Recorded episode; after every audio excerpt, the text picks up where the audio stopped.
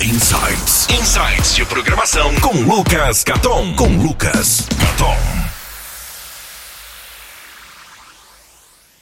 Olá, meus caros, sejam bem-vindos à parte 4 desse guia.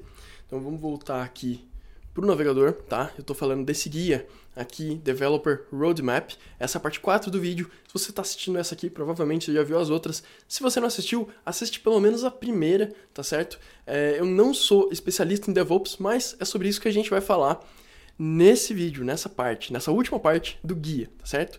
Então eu já peço perdão desde o começo, assim, que eu não sou especialista. Eu vou basicamente revisar esse roadmap, vou traduzindo para vocês, tá bom? E, enfim, é, vou ser mais um tradutor do que fazendo recomendações aqui, porque realmente eu não tenho muita experiência com isso, apesar de achar bem interessante, de gostar bastante disso e de estar tá trabalhando com isso nos últimos meses aí. Na empresa que eu trabalho, a gente está utilizando bastante, eu estou fazendo bastante papel de DevOps lá. Tá bom? Então, o primeiro passo, aprenda uma linguagem de programação. De novo, a minha recomendação é Ruby. Não importa a linguagem que você escolher, a chave, o importante é ter algum conhecimento de programação. Ah, Lucas, mas precisa aprender realmente programação para ser DevOps? Olha, Precisar, precisar, eu acho que não. Mas eu acho que é importante você saber pelo menos o básico. Nada que um final de semana bem vestido ali, né? Umas 4, 6 horas por dia ali, 12 no total, vai ajudar para muita coisa aí, tá bom? Investe um final de semana pelo menos para aprender o básico de uma linguagem de programação que vai te ajudar em algum momento. Ou, ou Shell Script, né? Shell Script, pelo menos, eu acho que é obrigação de todo DevOps. Tá certo? Não tá na lista aqui, mas acho que tá quase implícito isso. Deveria estar tá nessa lista também.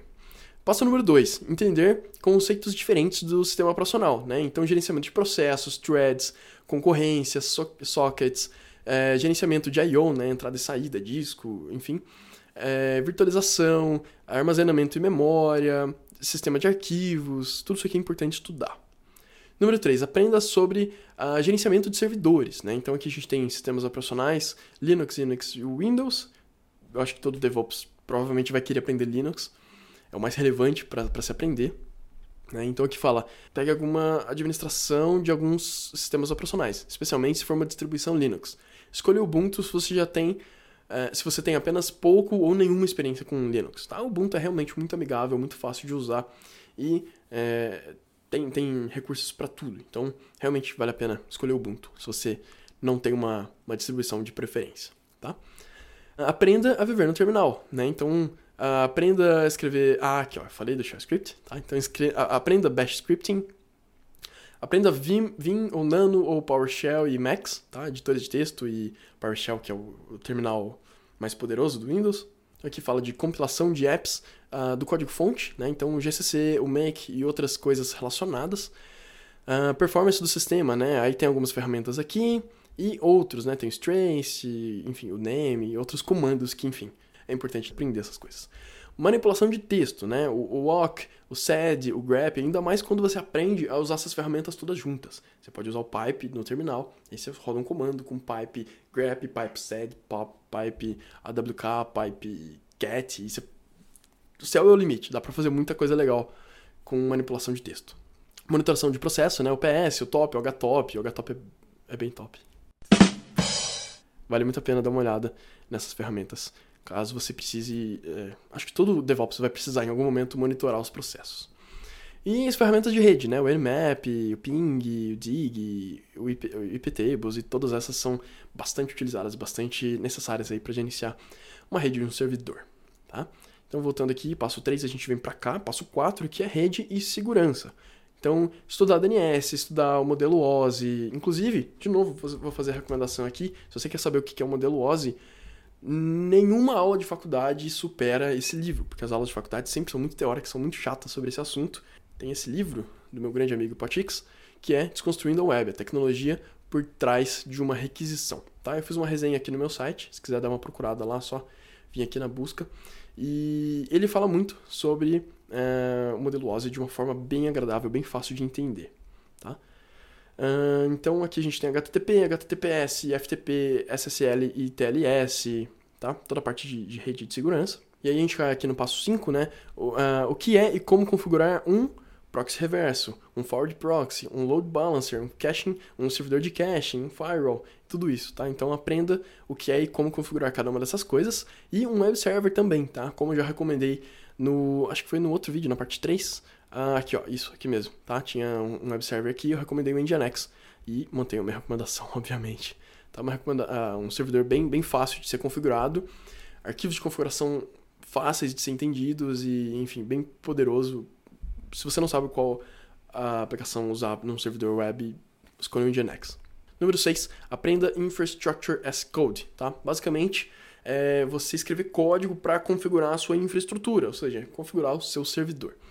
Então aqui tem os containers, né? tem o Docker, uh, tem o gerenciamento de configurações como o Ansible, por exemplo, o Puppet, que está escrito errado, acho que está faltando um T aqui, o Chef, uh, orquestração de containers, né? tem o, o, os Kubernetes que estão muito na moda agora, tá todo mundo falando deles, o Docker Swarm, tem aprovisionamento de infraestrutura como o Terraform, CloudFormation, que é da Amazon, que também é bem bacana.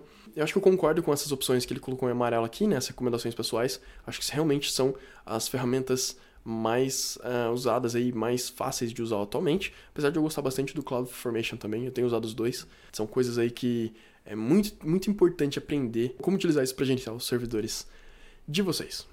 Número 7, aprenda sobre CI e CD, Continuous Integration e Continuous Delivery. Tá? Uma, aprenda uma ferramenta de CI e CD. Tá? Então aqui tem Jenkins, Travis CI, o John, o TeamSit, tem, tem outros, tem o BuildKite, que é bem interessante, integra com Docker, faz, faz várias coisas.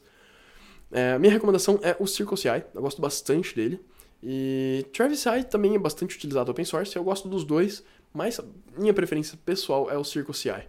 Tá? Mas qualquer um dos dois é bem interessante é, pode ir sem erro que não vai ter problema.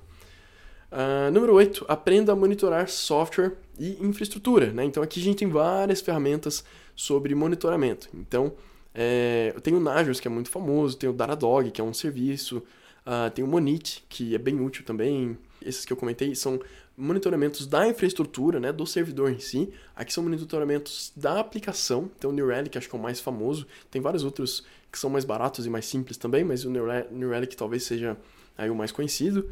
Gerenciamento de logs, né? A gente tem o Greylog, o Paper Trail, enfim, tem, tem outros também. Não tenho uma preferência por nenhum deles, tá? Eu acho que Greylog e o Paper Trail talvez sejam mais, os mais populares, não sei. Mas dá uma olhada no site e vê o que funciona no site deles e vê o que funciona melhor para o seu caso aí, tá? Então a gente continua aqui para o último passo, que são os provedores, do, é, provedores de nuvem, né? Provedores do cloud. Então a gente tem aqui todos eles muito famosos, a AWS, que está destacado aqui em amarelo porque é a recomendação pessoal do site, a Google Cloud e o Azure da Microsoft. Então esses três aqui fazem basicamente a mesma coisa. Na verdade, o DigitalOcean também entra aqui, tá? Os quatro fazem basicamente a mesma coisa, só o Heroku que é um pouco diferente aqui, porque ele, ele, é, ele não, não oferece todas as outras coisas que esses outros serviços oferecem. O DigitalOcean também não oferece tanta coisa. Acho que a Amazon é de longe, aqui tem mais recursos, né? Você tem centenas de, não diria centenas, mas dezenas de coisas diferentes para fazer, de, de plataformas diferentes para trabalhar, como o S3, o EC2, o ECS, o RDS, enfim, uma série de coisas para usar lá. E uh, Google Cloud também bem completo, o Azure também. É, já usei os dois primeiros, nunca utilizei o Azure, mas sei que muita gente usa e, e gosta. Tem a DigitalOcean, que é o que eu uso para os meus projetos pessoais. Pelo preço, acho muito barato, é muito estável, é rápido, é bem bacana, e, enfim. Eu sei que os caras fazem um trabalho muito bacana lá, a interface é bonita, as APIs são legais, enfim, é um, é um serviço que eu gosto muito de usar. E o Heroku, que tem uma pegada um pouco diferente, né? Porque ele, ele na verdade, ele meio que gerencia tudo para você. Você não tem que se preocupar com basicamente nada dessa lista aqui. Você pode até customizar algumas coisas, né? É bem mais limitado, mas por outro lado são eles que atualizam os servidores, os bancos de dados, enfim. Eles vão cuidar de tudo de uma forma bem interessante, de uma forma que não, quer, não quebra a sua aplicação, não cai o seu serviço. Tá? Então é um, é um pouco mais caro do que usar os outros serviços, dependendo de como a sua aplicação crescer, mas talvez para quem está começando seja o serviço mais viável, até porque eles têm planos gratuitos para uma aplicaçãozinha bem simples. Tá? Enfim, são essas os provedores de cloud disponíveis no mercado, tá? E aqui ele termina com keep exploring, né? Tipo, continue explorando, continue estudando, continue avançando na sua carreira, tá bom? E bom, é isso. Eu finalizo aqui então esse guia de desenvolvimento web 2019, tá? Se você quiser dar uma olhada nesse projeto todo, né? O URL tá aqui em cima, ó. É, esse nome Cameron Amhat foi o cara que criou isso aqui, né? E como eu falei lá na introdução, tem mais de 71 mil estrelas aqui no GitHub, então é um repositório muito popular e tem muita gente contribuindo. Obviamente ele não criou tudo isso sozinho. Ele criou a primeira versão e o pessoal ajudou ele a manter. Então é, é um repositório bem legal, dá uma olhada lá. Eles estão sempre atualizando, Ó, a última atualização foi há 8 dias atrás. Então eles estão sempre atualizando e melhorando. Vale a pena, de tempo em tempo, pelo menos de um ano em ano, dar uma olhada nesse roadmap, nesse guia, para sempre ficar atualizado e saber o que estudar e o que não estudar também, né? As tecnologias vão ficando mais velhas e aí é importante a gente deixar de lado e ver o que é mais relevante para o mercado atual. Tá bom?